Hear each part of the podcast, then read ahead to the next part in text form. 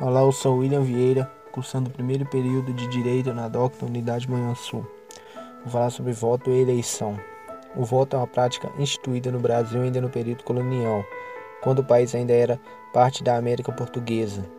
A primeira eleição em território brasileiro aconteceu em 1532, para determinar a escolha das pessoas que ocupariam os cargos da Câmara Municipal e que seriam responsáveis pela administração das vilas coloniais. Essa eleição para a Câmara Municipal acontecia a cada três anos, e sua realização seguia as determinações das ordenações do reino, documento que fazia compilado das leis realizadas pelos reis de Portugal. No período em que a eleição foi realizada, Portugal estava sob efeito das ordenações manuelinas do rei Manuel I. Nessa eleição realizada no período colonial, o direito ao voto era restrito aos chamados homens bons, grupo de homens que possuíam alguma linhagem nobre ou que possuíam algum negócio de importância. Esse processo era indireto e funcionava, resumidamente, da seguinte maneira: primeiro, os votantes presentes escolhiam os eleitores e este grupo escolhia alguns nomes que, ao final do processo, eram elegidos por sorteio. Cargos em disputa eram para juízes, vereadores e procuradores.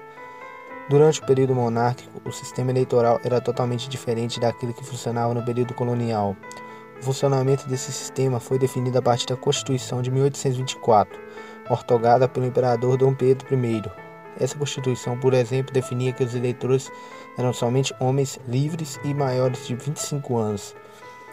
A idade de 25 mínima de 25 anos para votação não era cobrada de homens casados, oficiais militares, padres e bacharéis. Além disso, o direito de voto durante o período monárquico era censitário, ou seja, impunha-se uma exigência para que a pessoa pudesse ter o direito de votar. No caso do Brasil, essa limitação era a renda. Assim, somente as pessoas que ganhavam no mínimo 100 mil réis anuais poderiam votar. As eleições para o legislativo durante o período monárquico funcionavam da seguinte maneira: os eleitores com as condições mínimas de voto eram chamados de eleitores da província e elegiam os compromissários. Os compromissários elegiam os eleitores da paróquia. Os eleitores da paróquia elegiam os eleitores da comarca. Por fim, os eleitores da comarca elegiam os deputados. Esse processo todo era realizado por eleger deputados. No caso de senadores, os três nomes mais votados eram levados ao imperador, que nomearia um deles. Nas eleições desse período, os libertos tinham direito de participar apenas à distância do voto. Os analfabetos também poderiam votar. Esse sistema, no entanto, sofreu uma alteração brusca no começo da década de 1880, quando aprovada a Lei Saraiva. A primeira modificação profunda que essa lei trouxe foi a transformação da eleição indireta para a eleição direta. Assim, todo o sistema citado anteriormente deixou de existir a partir de 1881. A Lei Saraiva também aumentou a exigência de renda mínima, que passou para 200 mil réis anuais. Por fim, houve uma grande mudança a exigência da assinatura do documento de alistamento eleitoral, essa nova condição refletiu nos quadros de eleitores durante décadas. Seu impacto foi grande, uma vez que analfabetos não conseguiam assinar o documento. Essa lei é considerada por muitos historiadores como uma reação conservadora dos parlamentares brasileiros quando há possíveis mudanças que estavam em discussão na sociedade, com o debate abolicionista em evidência, a lei é vista como uma reação para impedir que escravos tivessem sua liberdade garantida e pudessem tornar-se eleitores. Pouco por pouco tempo depois foi proclamada a República no Brasil e mudanças aconteceram em todas as áreas de nosso país, incluindo o sistema eleitoral. As mudanças estavam previstas na Constituição de 1891 e determinaram o sufrágio universal masculino para os homens maiores de 21 anos, excluindo analfabetos, soldados, rasos e mendigos. Uma característica importante desse sistema eleitoral brasileiro era que o voto não era secreto. Isso abria margem para todo tipo de manipulação de votos e intimidação dos eleitores já que não havia possibilidade do eleitor garantir a privacidade do seu voto.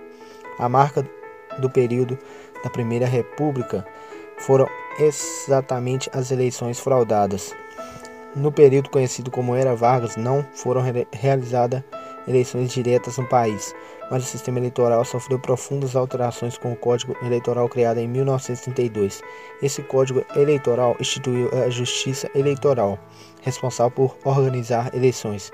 Esse código também consta no decreto do sufrágio universal feminino, o que faz o Brasil um dos primeiros países do mundo a permitir que as mulheres votassem.